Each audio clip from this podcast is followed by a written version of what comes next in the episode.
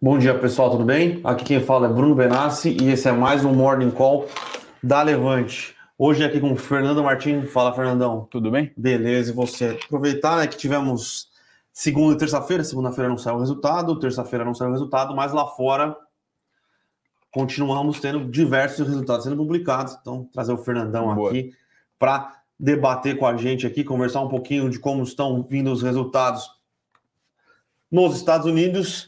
É, e hoje aqui, hoje voltamos com tudo, né? Hoje temos uhum. Pão de Açúcar, Itaú, Redditor, XP, CSN, CSN Mineração, Pague Menos, Yoshi. Pague Menos, Yoshi, Unidas. Então, hoje voltamos com tudo aqui, pós-mercado, na divulgação de resultados é, trimestrais, né? É, Mas, três, três turnos, né? Três turnos. Hoje vai ser uns quatro turnos, né? Exatamente. E, enfim, vamos, vamos, vamos passar um pente aí pelo macro. Né? Aconteceram algumas coisas é, relativamente importantes aí na noite de ontem, na manhã de hoje, enfim. Só para passar um panorama geral aqui, a gente tem bolsas no vermelho na Ásia, então um fechamento mais negativo por lá, uma abertura mais mista, é, indicando uma abertura mais mista, na verdade, nos índices americanos.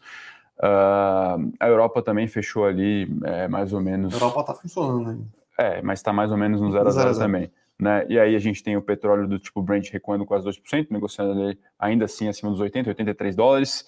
Ouro de lado, Treasury americana também mais ou menos de lado, e o Bitcoin né, negociando ainda dos, acima dos 63 mil dólares é, a moeda. O que a gente vai ter de divulgação? Bom, a gente teve hoje, na verdade, a, a divulgação da ata, o cupom, e mas o mercado espera pelo Fonco de tarde, né? É, hoje a gente teve a divulgação da ata da última reunião do, do Bacen, né, do, do Copom brasileiro, que foi semana passada. Sim.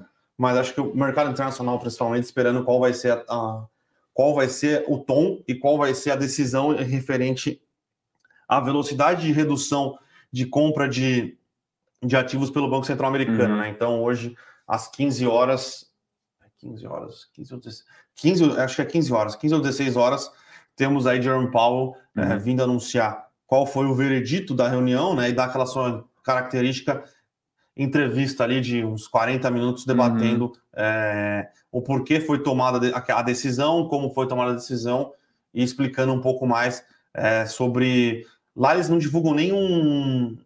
O, a ata é divulgada bem depois, uhum. mas no, no, no, no pós-reunião eles divulgam um press release bem curtinho, Sim, né? É. Então é mais importante prestar atenção no que vai ser dito pelo Jerome Powell do que qualquer outra coisa, né? Uhum. E aqui no Brasil, hoje pela manhã, tivemos aí a divulgação da ata do Copom, né? É, da última semana, tão ruim quanto o comentário, né? Então, uhum. é, mas pelo menos mostra que o Banco Central apostou na queda foi leniente referente às reformas, sempre colocou o risco uhum. é, de ruptura fiscal como pouco relevante, agora ele volta a colocar aí o risco de ruptura fiscal como sendo algo relevante, tá? Eu falei, então, uhum.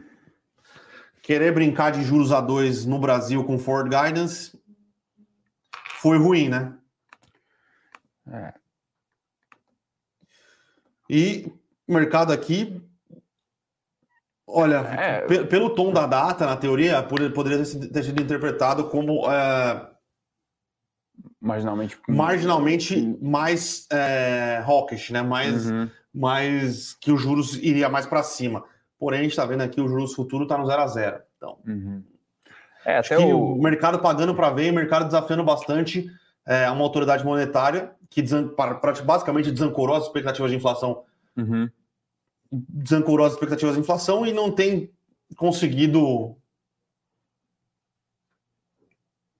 mostrar credibilidade, credibilidade, eu acho. Acho que o Banco Sim. Central brasileiro perdeu credibilidade aí após as últimas decisões e após a gente ter visto aí é, inflação, uhum. tudo, que é, tudo que o Banco Central disse que não aconteceria, aconteceu exatamente o contrário, uhum. é, e agora ele voltou a colocar que o cenário está mais desafiador para os países emergentes, por causa de uma política mais, é, mais contracionista nos, nos, países centrais, o que já era previsto, né, o que já era esperado desde a última reunião do Copom, é, commodities continuam elevadas, então, sei lá, eu, eu tenho séria, minhas sérias dúvidas aqui. É... sobre a capacidade uhum. de execução e de entrega do Copom da, da meta de inflação nos próximos anos, tá? Bom, na política, pactos precatórios, né? Então o Lira correndo atrás aí para garantir talvez os votos remanescentes para aprovação. É, ainda tem uma aula no Congresso a favor da extensão do, do, do, do, auxílio emergencial, né? A última parcela foi paga agora em domingo, então tem mais uma indefinição, isso também pode fazer preço ao longo dessa semana, né? É, falar um pouco de focos aqui, enfim, a gente usa mais para fins didáticos barra informativos, mas foi a trigésima semana seguida de revisão de inflação para cima.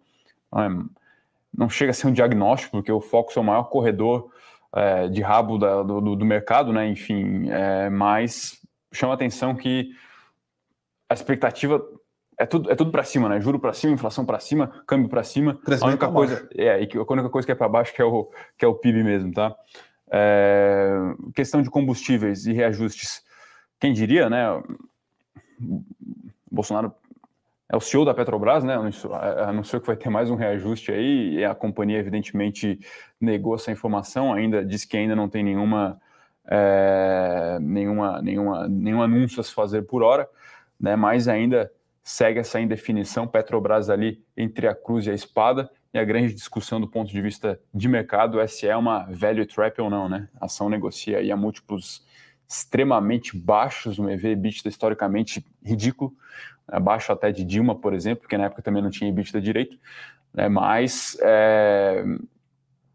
duas leituras, né? Duas leituras de forma, de, de maneira bem dicotômicas. A primeira é que o risco político já está todo embutido e, é, e, é, e, a ação negocia preços irrisórios e irresistíveis, e a outra leitura é de que a gente está muito perto de uma é, intervenção mais pesada, né? E aí o mercado ainda é um pouco crente na história da privatização, é, parece se querer vincular aí essa possível, não se sabe se é uma privatização, capitalização, como vai ser esse formato, algum, algum programa social, né? Então você vincula ali uma prática mais pró-mercado com algum benefício às camadas mais sensíveis. Enfim, mas é tudo ainda no campo da vinculação, a gente sabe que no Brasil é, a opinião média da população e da mídia é, é, de bastante receio com esse tipo de processo. A população, no geral, tem alergia à privatização. Então, realmente, a gente é um pouco mais cético com esse, com esse tipo de processo, né? Greve dos caminhoneiros até me surpreendeu. Achei que seria um pouco mais aderente, estaria um pouco mais na mídia aí. Parece que, de fato, houveram manifestações, mas sem interrupção das vias, né? Sim. Então, isso talvez tenha até corroborado com a recuperação do preço das ações na segunda-feira. Outubro, mês bastante negativo, igual, se eu não me engano, recuou 6,7%. 6,7%. Então foi realmente um cenário bem adverso para a renda variável. Se eu não me engano, até o índice Small caiu quase o dobro disso, caiu próximo a 12. O IDIV, evidentemente, caiu um pouco menos, caiu 4 e fixo um pouco de lado. O mas caiu 1,24 ou 1,42. Achei que tinha fechado no 0 a 0 E aí, a performance positiva no mês aí foram os instrumentos de hedge, né? Dólar e VVB, e VVB11 não é hedge, mas enfim, aqui para Brasil talvez seja um instrumento interessante de descorrelação, né? E ouro, né? O ouro dolarizado. Então, mês clássico de aversão ao risco total no Brasil. Segunda-feira, recuperação, repique, mas parece ser motivo técnico, pricing mesmo, o Brasil amassado e a galera aproveitou para dar uma comprada mas ainda não parece ser uma recuperação um pouco mais contundente. Sim, Essa tanto é que hoje já está caindo 1% a bolsa. Aqui, Exatamente. Um menos, né? E até ontem as ADRs recuaram um pouco mais forte, né? A gente teve ali um declínio expressivo do minério, então siderúrgica veio para baixo e também Petrobras, Vale, enfim, e, e, as demais acompanharam esse, esse movimento. Mas o panorama macro é realmente esse, né, Bruno? Lá fora, Europa mista, Ásia um pouco para baixo, Estados Unidos com passo de espera e aqui na é, filial. Uh... Tanto Estados, Estados, Unidos e Europa estão em compasso de espera, né? Sim, é. então, é. é.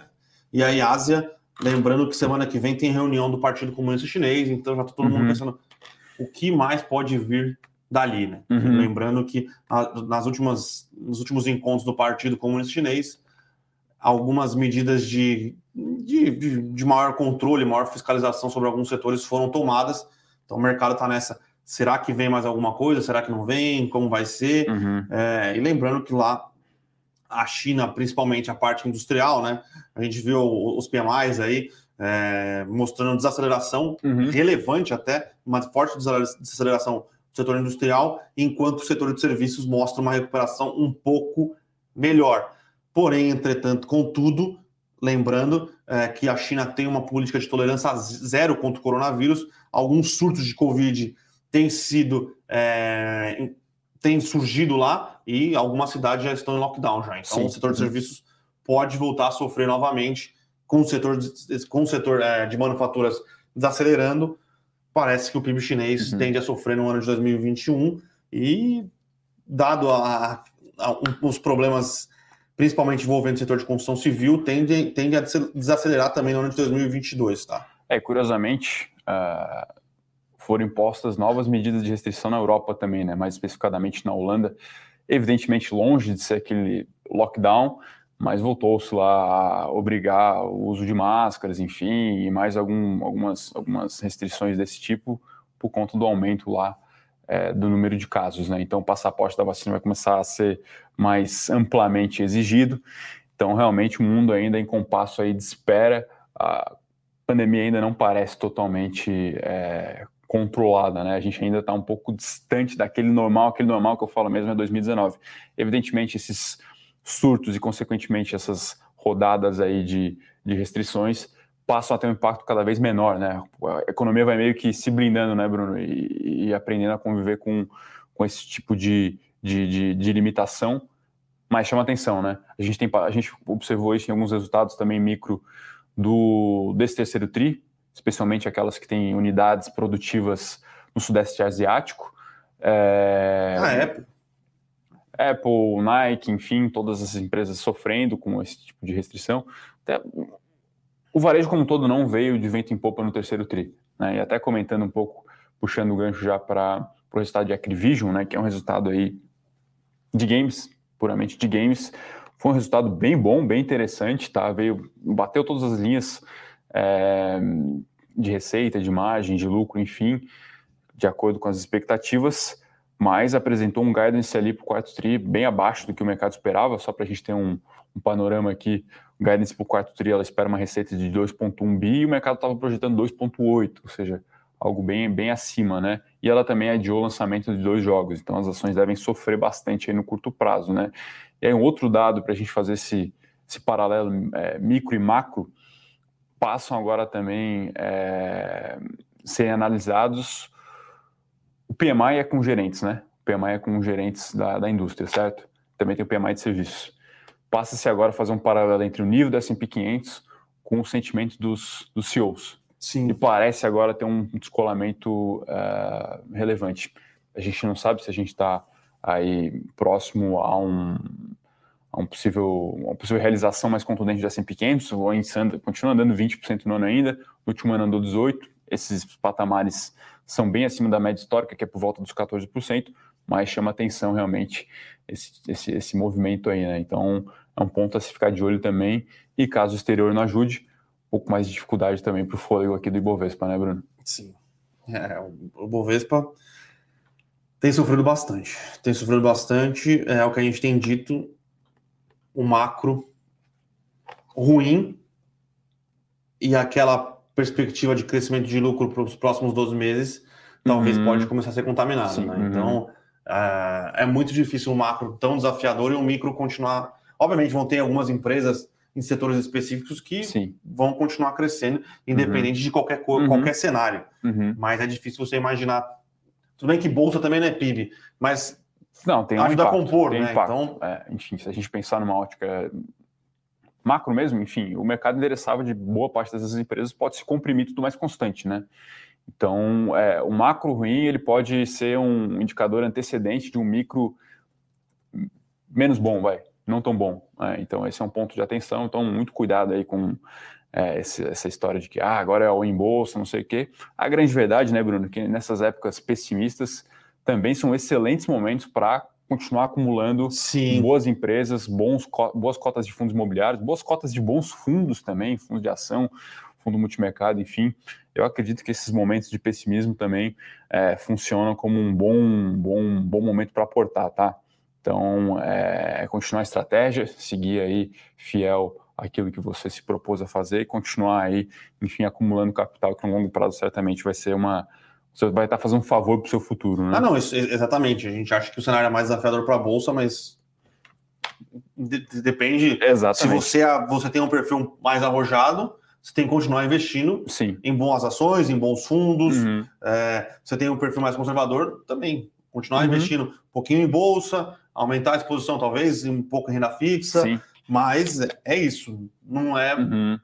E acho que o mais importante é sempre continuar poupando, né? Claro. Uhum. Sempre continuar investindo e não fazer grandes mudanças abruptas aí na sua alocação. Sim. Obviamente, se você era arrojado, ou se você achava que você tinha um perfil de investimento arrojado e está extremamente desconfortável com a sua carteira, óbvio, porque a bolsa com uma, uma performance ruim, acho que aí é a hora de você parar e pensar, opa, eu achei que eu era arrojado porque minha carteira está uhum. subindo 20%, 25%, e eu achei que eu era arrojado, porque eu colocava dinheiro lá, o dinheiro subia bastante. Uhum. Mas você vai saber realmente qual é o seu perfil de, perfil de investidor uhum. quando realmente ali o calo aperta, quando a, a, bolsa cai, você fala, puta, eu não tenho estômago para ver minha carteira como uhum. um toda caindo. Então aí você diminui, aí você passa a realocar sua carteira mais em uhum. renda fixa ou mais outros instrumentos. Mas se você já sabia que era assim, tranquilão, pô, caiu 20, tô tranquilo. Uhum. E aí você pode continuar seguindo seu plano aí, fazendo seus aportes em renda variável. E aquela, velha, aquela velha frase, é melhor um, um fim horroroso do que um horror sem fim, né? Sim. Então, é, enfim, a gente não sabe é, se vai ter uma. Até um. O pessoal está chamando uma recuperação em V na bolsa, né? Enfim, a bolsa voltar ainda até o final do ano a 135 mil pontos. Esse cenário parece um pouco distante agora. É, e parece que a gente está aí há quase cinco meses, né, Bruno? Pelo menos quatro meses aí. Realmente, se a gente fosse abrir um, abrir um gráfico aí, talvez emprestar alguns argumentos da galera de análise mais técnica, topos e fundos bem descendentes ali, o tal do canal de baixa, né? Bolsa sangrando aos poucos ali, é, escoando ali dos 130 mil para agora 105, é, 105 mil pontos exatos, ainda em ritmo de abertura aqui. É, realmente um cenário atípico, né? Talvez se a gente fosse desenhar alguns quadrantes em cenários que fossem se desenhar para esse ano no Brasil, a gente está talvez ali uma cauda, né, Bruno? No pior possível, né? Um fiscal agora ruim, inflação alta, é, um exterior que pode aí, vamos ver aí os próximos acontecimentos, enfim, essa reunião hoje é bem importante, exterior que talvez não ajude mais tanto, né, um cenário político também conturbado e extremamente polarizado, é, mas é aquilo que a gente acabou de falar, né, normalmente essas horas também Sim. O passado mostra que também essas horas podem ser bons pontos de compra, né? É, lembrando que, querendo ou não, a gente veio de anos de bonança, de, de bonança, bonança, né? Uhum. 2016, 2017, 2018, 2019, uhum. 2020 teve a pandemia, ainda assim uhum. teve, a bolsa caiu um pouco. A gente não tem uma. uma... Não, 2020 a bolsa subiu até, fechou uma leve alta, né? Fechou uma leve alta, mas Enfim, dado, dado, um, zero a zero, vai. dado tudo que aconteceu no ano de 2020, uhum. então uhum ter fechado numa leve alta ou numa leve baixa, ok. Faz, faz tempo que a gente não vem no ano, a gente no não tem uma correção é. É, na Bolsa Brasileira, então. Então foram, foi 2017 de alta? 16 de 16, alta. 17, 18 também. Não foi uma alta muito expressiva, né? Porque janeiro andou, aí a eleição lá não andou tanto. 2019 foi uma loucura. 32%. É, se eu não me engano, o índice de Small subiu mais de 45%. Sim. Então são retornos realmente atípicos. De forma alguma você deve é, colocar na perpetuidade uma expectativa de retorno aí nesse patamar, né? Enfim, bolsa, uma, um retorno espetacular, uma carteira de ações aí composto ao ano é na ordem dos 18 a 20%, que são os que os melhores fundos do Brasil e no mundo buscam, né? No Brasil um pouco mais, no mundo um pouco menos por conta de custo de oportunidade. Agora foi uma loucura realmente que andou nos últimos anos e talvez esteja voltando aí um pouco a boa e velha lei do retorno à média, né? Mas é isso, vamos comentar um pouquinho do micro aí. A gente tem algumas notícias é, mais curtas aqui no ambiente local, né? Lá fora a gente teve destaque, então, para Crivígio. Tem saído uma série de resultados, tá, pessoal? Então, quinta-feira sai Uber, outros números ainda aí bem relevantes serão divulgados. Mas, em geral, ao contrário do segundo TRI, onde quase 90% das empresas surpreenderam a linha de receita, tá, que é talvez a principal que o mercado olha, receita e lucro por ação, agora esse, esse indicador estava na casa dos 65%, 70%. Então já. Ah, ainda é uma boa temporada de resultados. Ainda é bem expressiva, mas começa a chamar a atenção que realmente o crescimento nas big techs não é infinito, a base de comparação já é bem desafiadora, é... e realmente o mercado parece agora em alguns casos de investimento, balizar um pouco as expectativas para baixo, né? E, e é isso, né? Bom, vamos falar um pouquinho aqui do cenário micro Brasil. É... Hoje saiu uh, a aprovação lá no, no, Conselho, né? Obviamente agora vai para a Assembleia de Acionistas da incorporação da Lojas Americanas uhum. pela Americanas, né? Então, uhum. numa, numa tentativa aí de simplificar a estrutura acionária, uhum. o, os três é, os três grandes ali, o Sucupira, o Teles e o Lehman. Uhum. São os três, os três é, controladores é, da, do, do, conglomerado da Americanas através da Lame vão ser diluídos, né? Eles vão perder uhum. o controle, vão para 29,2%. Eles tinham alguma coisa ali perto dos 50%, vai aumentar o free float. E parece fazer sentido, né? Você ter uma holding para só ter americanas embaixo, só para manter o controle é, por parte do, do, do, dos três controladores, não nos parecia fazer sentido, né? Então, é, para cada é, ação da Lame 4 ou Lame 3 que você acionista tiver, você vai receber 0,18 ação da Amer, uhum. né? Então vai simplificar aí o, a estrutura acionária. Como a gente tem falado aqui, parece, nos parece que varejos vai passar por um momento bastante desafiador, principalmente e-commerce, é, que, cara, vem de crescimento bastante forte, uhum. continua tendo que investir bastante em tecnologia, é, e a Americanas, ela está bastante atrasada em, uhum. com, com, relação aos seus players, né? Seja o Mercado Livre, que era o que tentava ser a B2W, seja em relação a, a Magazine Luiza e a Via Varejo, que é o que tenta ser agora Americanas, né? Uhum. Então, é, Obviamente, aqui a gente, tem, a gente vê hoje as ações das lojas americanas subindo. As ações das lojas americanas sobem basicamente pelo fato de não, de não existir mais, não vai Sim. existir mais o desconto de holding, né? Então tem que fechar é, e, e, netar né, esse desconto. Então, americanas, lojas americanas aqui, Lame 4 subindo, é, americanas, Amer 3 subindo um pouquinho, mas é só por uma questão de simplificação é, acionária de base acionária, é, mas não muda, na nossa visão, não muda o case. Sim. Uhum. Operacionalmente, tá Operacionalmente tá falando, falando a empresa demorou para fazer a cisão da parte uhum. física, né, que ficou nas lojas uhum. americanas, para a B2W, e agora tem que correr atrás do prejuízo num cenário bem mais desafiador, uhum. com as suas principais concorrentes aí estando bastante é, adiantadas, né? Então, não é, não é fácil para lojas americanas, na verdade, para americanas, conseguir aí é, correr atrás do prejuízo.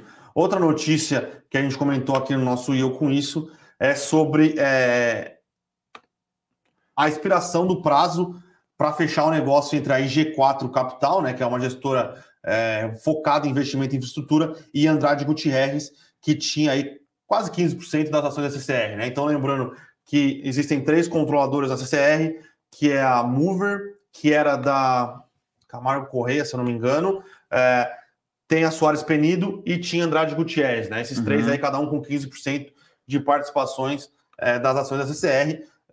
E a, a, a IG4 Capital tinha fechado acordo com a Andrade Gutierrez para adquirir esses 15%. Né? Lembrando que a Andrade Gutierrez, dívidas, é, teve uma diminuição relevante de tamanho por causa é, da, dos dobramentos da Operação Lava Jato. Uhum. Então, a venda das ações da CCR fazia parte. As, as ações da CCR é, tinham, eram dadas em garantias para algumas operações e para algumas dívidas. Então, é, a IG4 ela tinha que negociar com alguns bancos credores. Isso não deu certo. É, e depois tinha uma questão de que eu acho que o grupo de controle formado por Mover e pela Soares Penido não queria alguém uhum. mais de mercado que ia mexer na governança corporativa, uhum. ia tentar transformar a CCR numa corporation.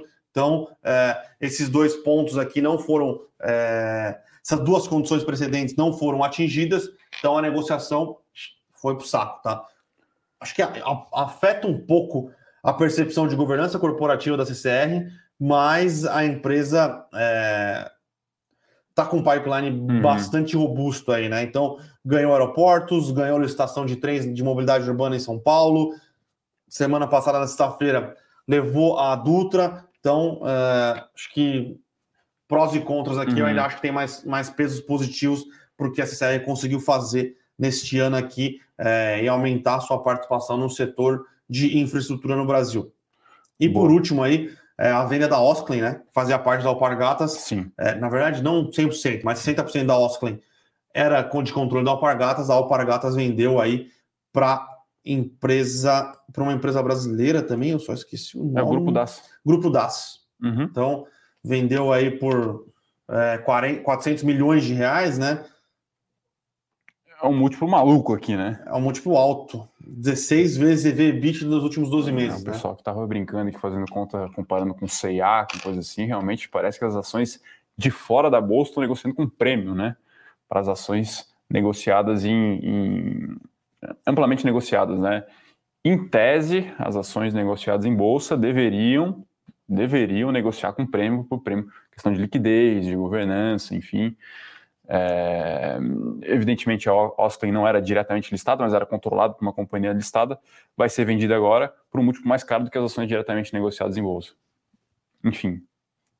Tem acontecido isso também no mercado de tecnologia, no mercado imobiliário também, né, Bruno? Sim. Então, enfim, a gente não sabe se é um exagero do mercado, se o mercado é uma máquina de se antecipar e está colocando muita premissa negativa, ou se é realmente uma, uma distorção mesmo, né? Mas chama atenção, a Alpagatas caiu bastante na última semana, hoje deve ter um impacto mais, mais positivo no preço das ações. A própria né? Alpagatas já negociando no múltiplo que não maluco, nos parece fazer sentido, maluco, né? Maluco, é. Então, mas sobre a venda em si, vai de encontro com que o que a empresa quer fazer, né? Ela quer focar mais na Havaianas, uhum. comprar marcas mais globais Sim. que não sejam uhum. tão, tão atreladas aí é, a, a, nichos específicos de varejo, né? uhum. né? Então ah, na estratégia internacional, num, num hub, enfim.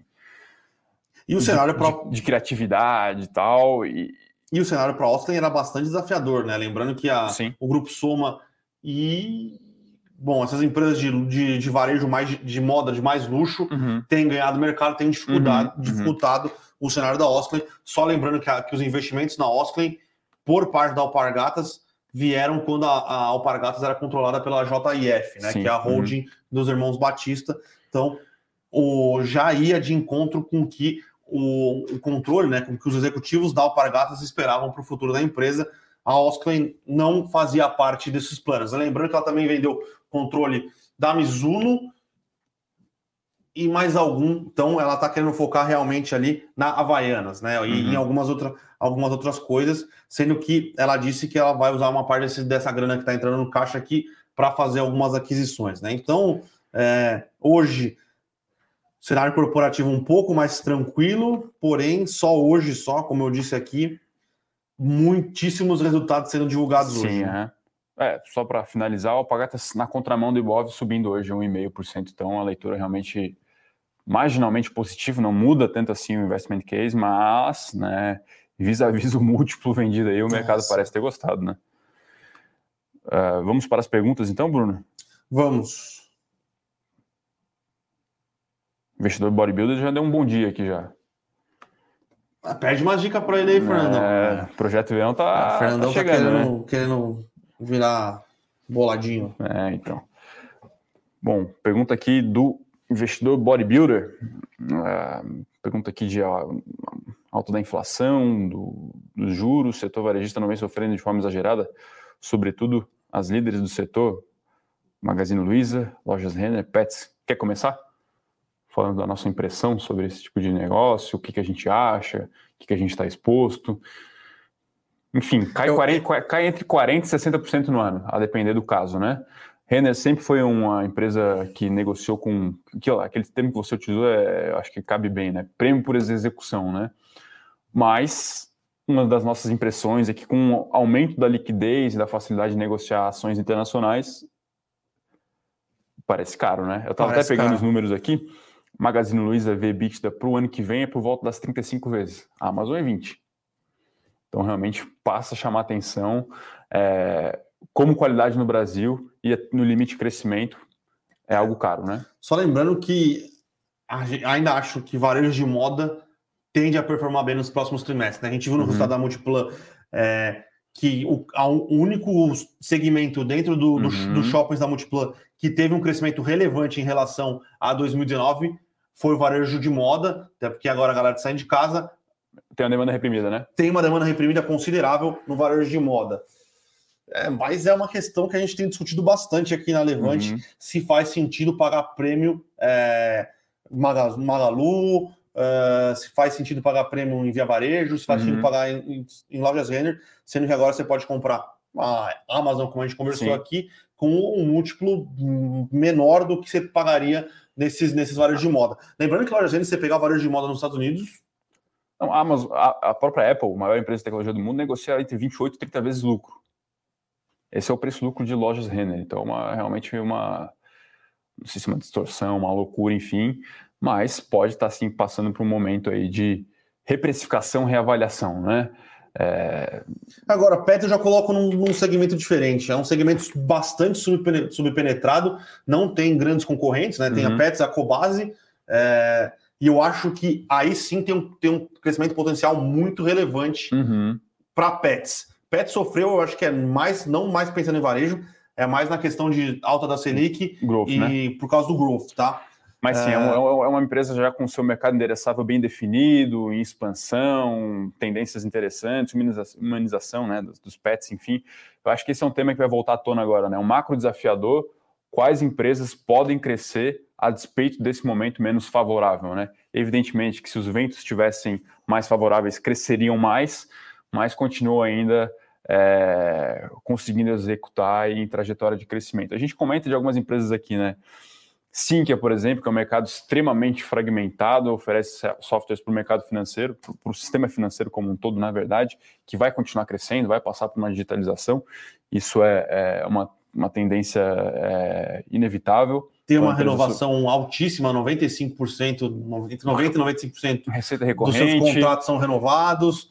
Exatamente tem inflação, ele repassa a inflação nos contratos. Exato, exato. É, mas agora, alguns segmentos, por exemplo, e-commerce, já temos o Magazine Luiza, já temos o Via uhum. Varejo, temos Americanas, temos o Mercado Livre, é. uhum. temos o Amazon. Uhum. Então já são cinco players relevantes brigando por mercado. Shopee agora. Shopee, e é um mercado que está essa guerra da carne aqui. Bancos Sim. querem entrar, o Banco Inter já tem. O Banco Inter não, o Inter já tem sua plataforma de e-commerce, uhum. é, Itaú querendo desenvolver plataforma de e-commerce. É, o Bradesco querendo desenvolver e-commerce, Santander querendo desenvolver e-commerce, aí tem o Mosaico, que ah, tudo bem, foi comprada pelo, pelo Banco Pan. Então,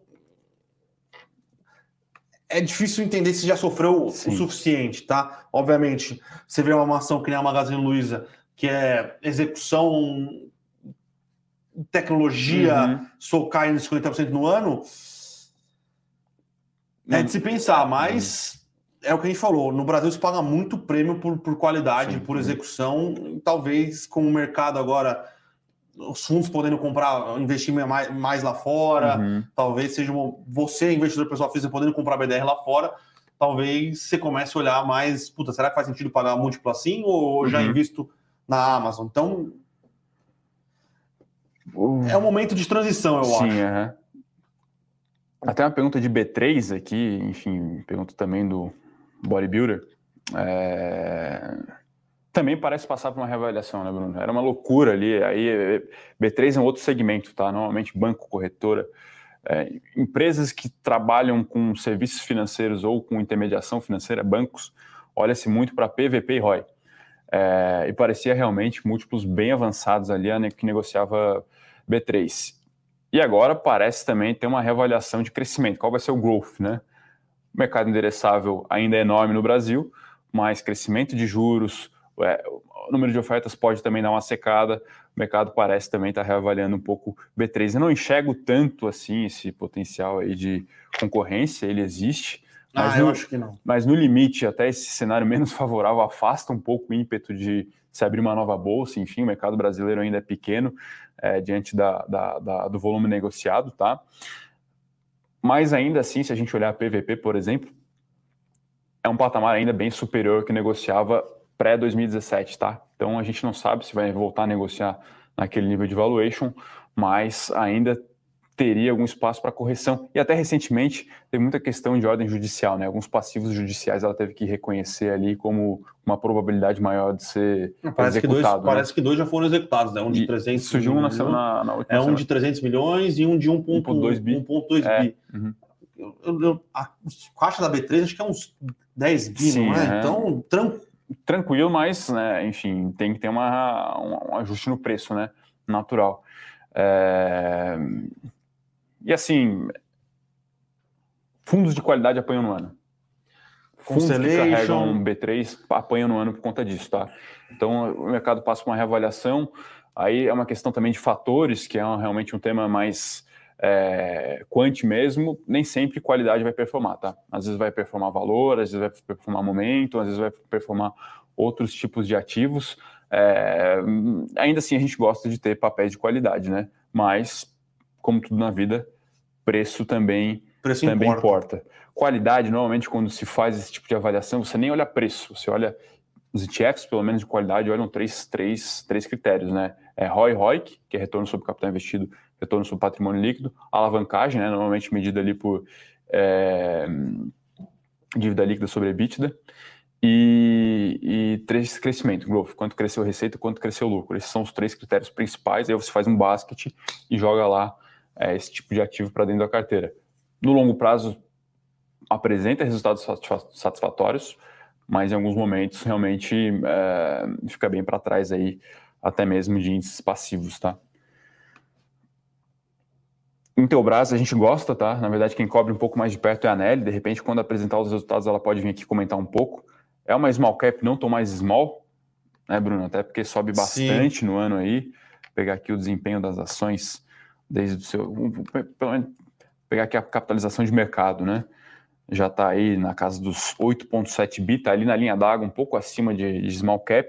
E sim, uma empresa aí de ordem mais é, industrial, mas com avenidas de crescimento bem claras. A gente gosta aí do case, tá? Acho que negocia preços ok. É, mas o dólar dá uma ajudada, né? Então a gente não sabe se esse vento favorável vai ficar para sempre.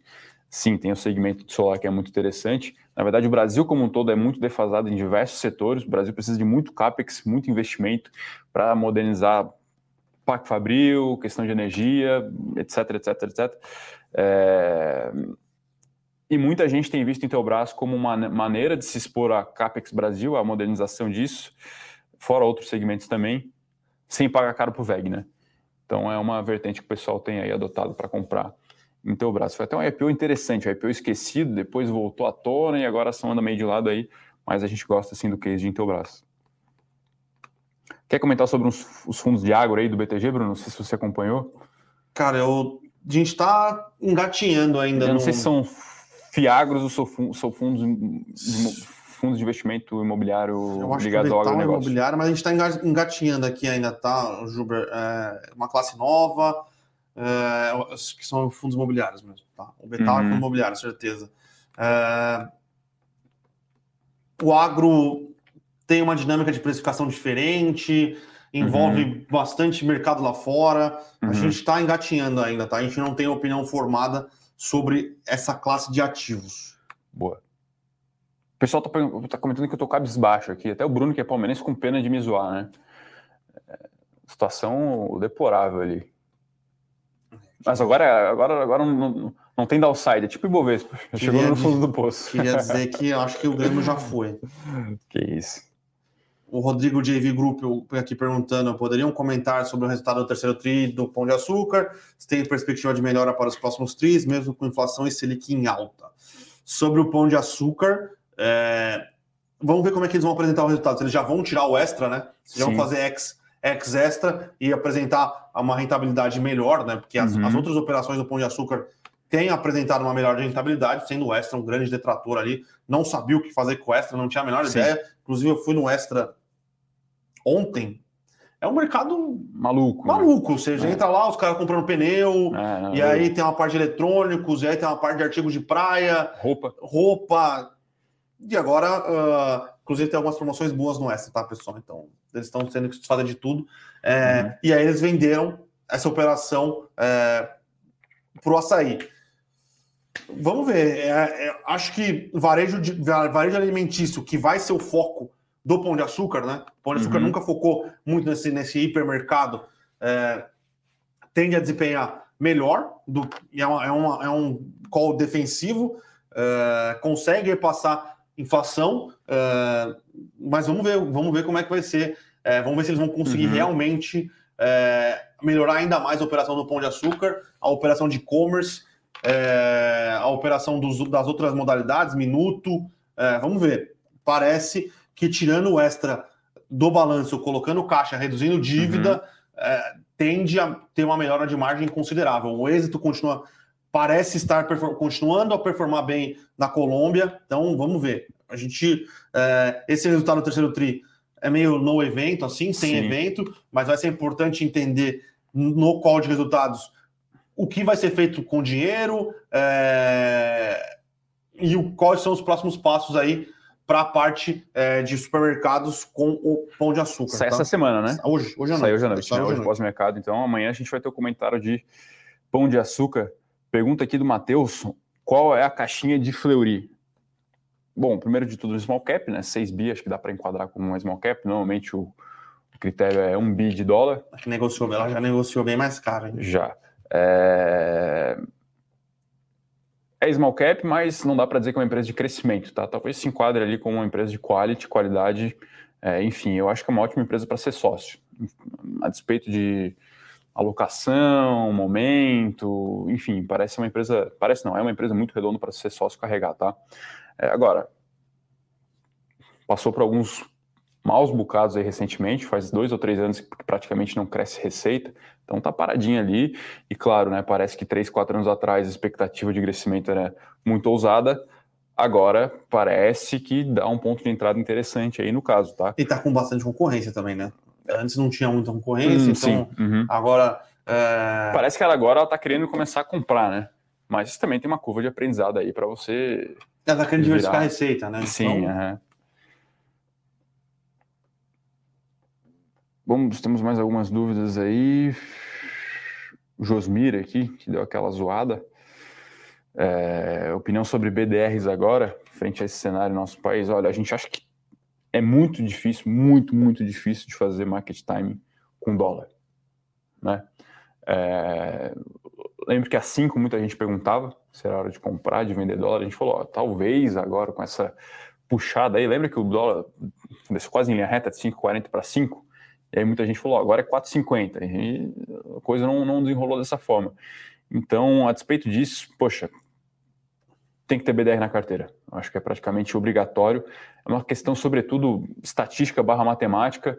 Normalmente esses investimentos, normalmente não, esses investimentos tendem a ter uma, uma descorrelação com o rendimento da sua, dos ativos domésticos. Fala aqui de Juro Real Brasil, Fundo Imobiliário, Renda Variável Brasil, ações, enfim. É, por serem ativos com dólar, e normalmente Ibov e dólar tem uma descorrelação, faz sentido você ter na carteira. É a descorrelação que quebrou nas últimas semanas, nos últimos meses. Aí é dólar para cima. É, e... Não, dólar para cima. É, dólar para cima, bolsa para baixo, é verdade. Mas é... um pouco de cautela, acho que é aquilo que a gente tem falado, né? E aí é um pouco do, do, do da questão de Howard Marks mesmo. Bolsas no all-time high significa retorno potencial menor e risco maior. Bolsas para baixo, muito para baixo, amassadas, é, risco menor e retorno potencial maior, tá? Normalmente é, é uma relação que deve e tem que ser levada em conta.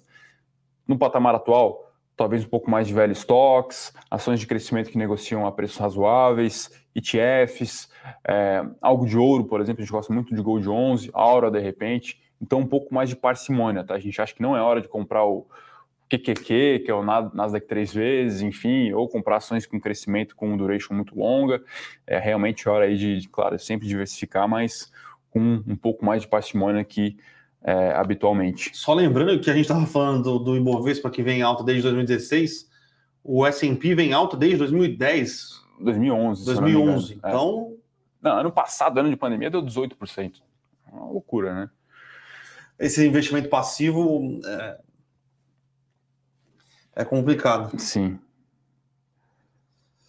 É... O Everton perguntando se a gente está olhando o IPO do Nubank. Estamos tá? É, bastante coisa difícil de engolir. Uhum. Então. Não, tudo é fácil de engolir, né? O difícil é fazer o match com o preço, né? Que eles não, querem sair. Então, mas se você não engole, você não faz o match com o preço. Não, com certeza. É, uma coisa que ninguém tem dúvida é da capacidade de execução. Né? Sim, sim, sim. É, realmente é um negócio bastante disruptivo, pensando em Brasil. São o quê? 32 milhões de clientes agora, se eu não me engano. Então é, é realmente absurdo. E o X diferenciadíssimo. Isso não se tem dúvida. Agora, valeu que o Itaú vale. Mais? Ele quer sair valendo mais do que o Itaú. É, o Itaú vale o quê? 42, 44 bi de dólar agora? Ele quer valer 50. É, é difícil de engolir, né? Eu tenho minha opinião aqui, eu acho que. Ele fala duas coisas que, que dá para se colo colocar já para debater rápido. A receita por cliente dele é 20 vezes menor do que a dos bancos grandes, se eu não me engano. Uhum. O lucro, o, o custo por cliente dele é 100, é 95% menor do que o dos grandes bancos. Uhum. Ele vai ter que aumentar isso, ele vai ter que sim, aumentar sim, sim, uh, o custo por cliente se ele quiser aumentar a receita por cliente. Uhum. Eu acho que nas proporções que tem, ele, ele não consegue, tá? Então, porque, por exemplo, onde ele vai ter que ganhar musculatura? Investimentos. Você não ganha musculatura em investimentos para ganhar dinheiro de verdade, então, seja emissões de ações, uhum. é, gestão de ativos, dívida. Dívida, se você não tiver equipe. Uhum. Só que vai aumentar o custo do cliente. E aí não dá para você comparar a Easy Invest com o Itaú BBA. Não, não, dá, dá, não, dá, não dá, não dá, é incomparável. O Inter tá apanhando faz tempo. Ou o BBI. É, o BBI, ou o Santander, o Credi, enfim. o Credi. Então, o, o, o Inter tá apanhando faz tempo para conseguir rentabilizar Sim. a parte de investimentos e só conseguiu rentabilizar bem a parte de investimentos depois de ter feito a parceria com o ABC, que é um banco middle market aqui espetacular é, muito positivo na parte de, de emissão de, de, principalmente de dívida, né? Uhum. É, sinceramente, não me parece fazer sentido. E é, essa ideia de dar um BDR para cada cliente, para trazer 23 milhões de pessoas para a bolsa, tudo bem, aí você tira a dupla contagem. É loucura. Tudo bem, você vai trazer mais gente para a bolsa, mas você vai colocar gente na bolsa que Ticket médio baixo. Ticket médio baixo. Uh, Operação que, barato, né? Que era desbancarizada, que ainda está num processo de melhoria da, da vida, né? Da, da, sua, da sua condição de vida, para depois pensar em fazer uma questão de investimento. Eu acho que é muito marketing. É...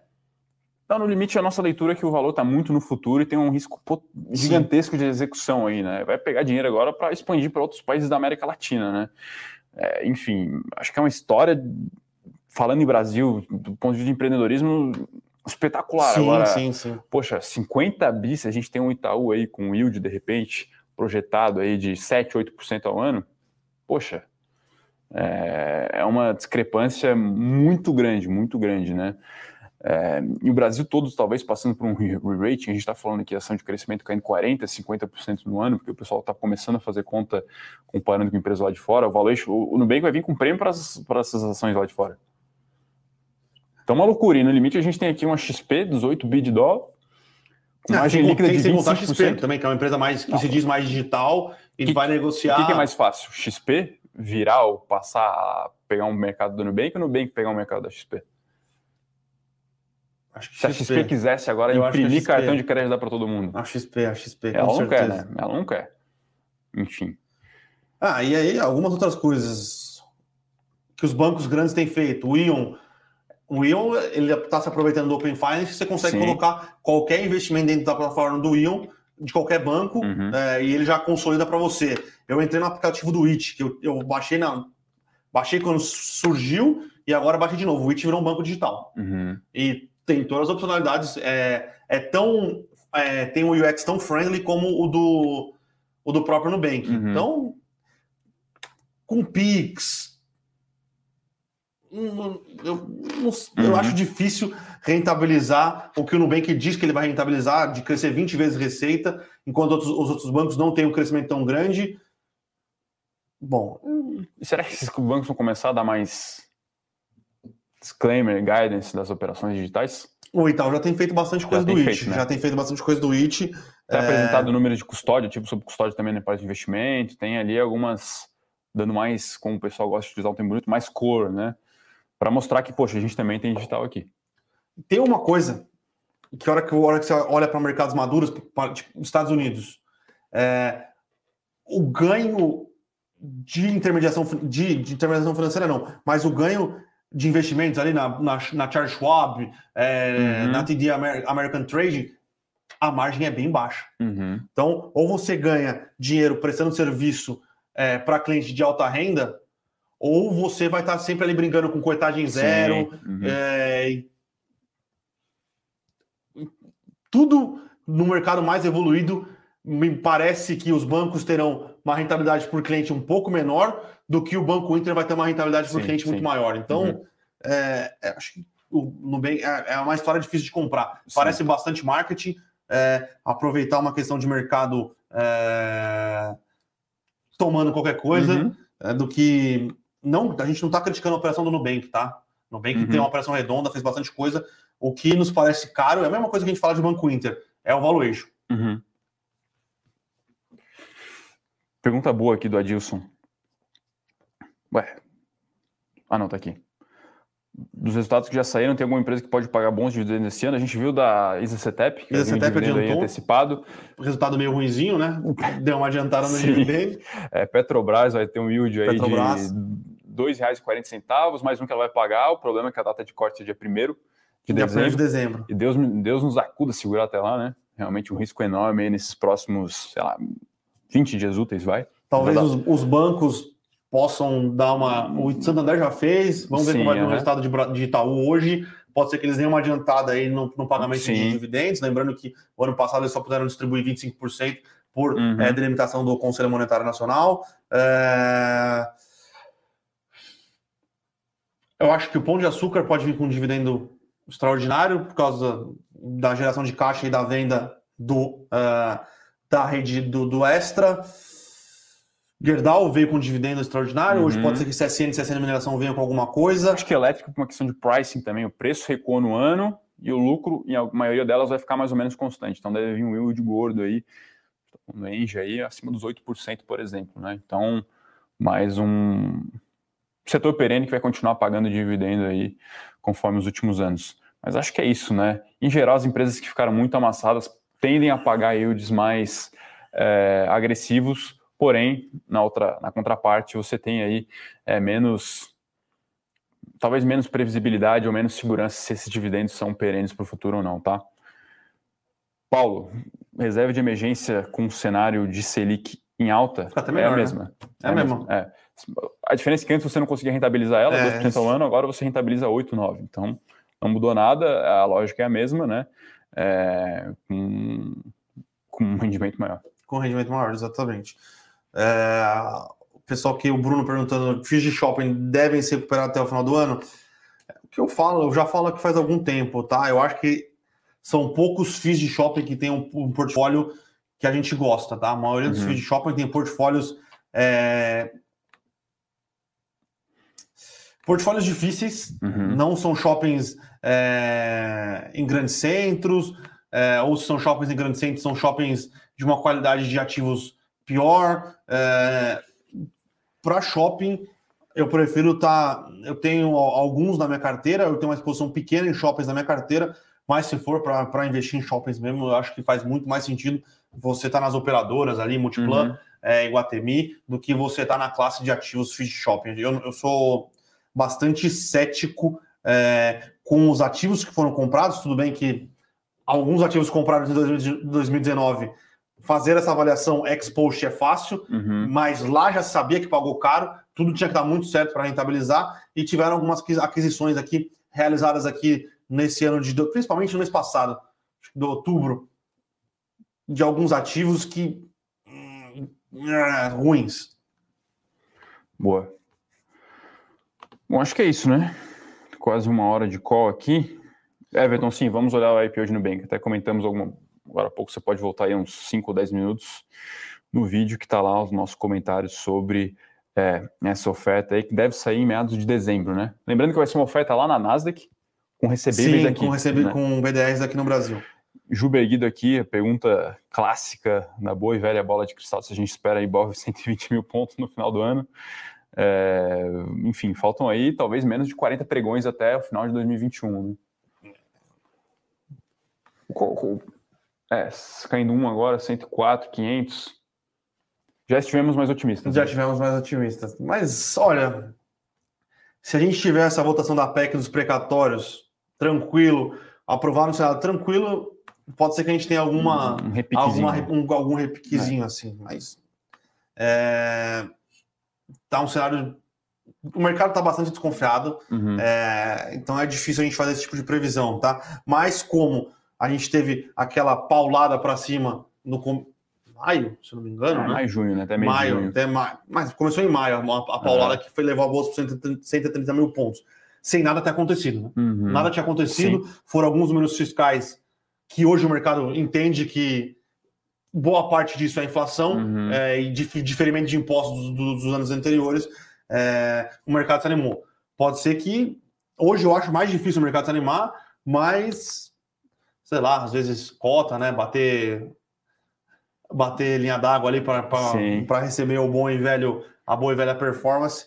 Pode mas o cenário está um né? pouco mais desafiador, tá, Juber? É, e aí o Vitor aqui perguntando se a gente está se desentendendo. Acho que não, né? Estou sentindo desentendimento entre eles. Ô, louco. Ah, não, é que o Grêmio é freguês do Palmeiras, ele tá meio triste por causa disso, mas. Acontece, né? É padrão, né? Já tomaram um pau na Copa do Brasil, agora. É, e lembrando difícil. que o Thiago Santos é palmeirense, né? Acho que é, então. ficou mais nítido do que nunca sim, no jogo sim, de, sim, de domingo, mas tá. Com tá... certeza. Bom, acho que é isso, né, Bruno? É isso. minutos. Agradecer a presença de todos. Lembrando, hoje de noite, uma série de resultados, uma verdadeira bateria. Mas a gente traz aqui. Vamos trazer o que amanhã? Itaú, XP. Itaú, XP. B... Pão de Açúcar. Pão de Açúcar, CSN, CSN Mineração, Redditor. Esses são os seus principais, né? É, acho que são os... A gente dá uma comentada mais algumas empresas de menor capitalização. Mas em geral, Itaú, né? Falou Itaú. Sim, em geral aí já vai quase quase 100 bi de dólar, eu acho, de valor de mercado. Então é isso, pessoal. Agradecer a presença de todo mundo. Volta de feriado e Bovespa caindo um aqui na tela, repercutindo um pouco, né? Empatando com é, o que aconteceu ontem lá fora, as ADRs. O dólar aqui, enfim, não pingou na tela, mas acredito 11, que esteja. Subindo, subindo 0,11. Subindo 0,11, então ainda acima dos 5,65. E Bolsa Americana em compasso de espera total aqui, subindo 0,7, 007, vai. Então, realmente todo mundo no aguardo das 15 horas, horário de Brasil, né? Então é isso, pessoal. Ó, e o pessoal comenta aqui, o Rodrigo JV, sempre presente, Rodrigo. abraço para o Rodrigo. Pão de Sul está caindo em 5 hoje, a gente não sabe se é mercado cético com resultado. É, enfim, ou mercado vamos... cético com resultado, ou aquela boa e velha.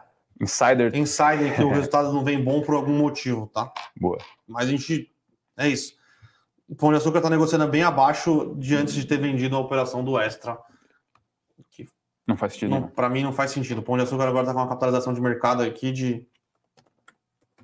Ou, ou saiu alguma coisa sobre o controlador. Pão de Açúcar valendo 6,65 bi de dólar, bi de real, sendo que só o Extra ele vendeu por 5,2. Uhum. Obviamente, uma parte que é real estate, uma parte que é operação, mas não sei o que dizer. O preço lucro aqui está 3. Loucura, loucura. Bom, então é isso, pessoal. Vou deixar um agradecimento aí a todo mundo que participou. Então amanhã a gente traz aí todos os detalhes dos resultados que vão sair na noite de hoje. É, e vai ter bastante coisa importante para a gente comentar amanhã. Então, esperamos todos lá. Forte abraço e bons negócios. Valeu, pessoal. Obrigado, hein?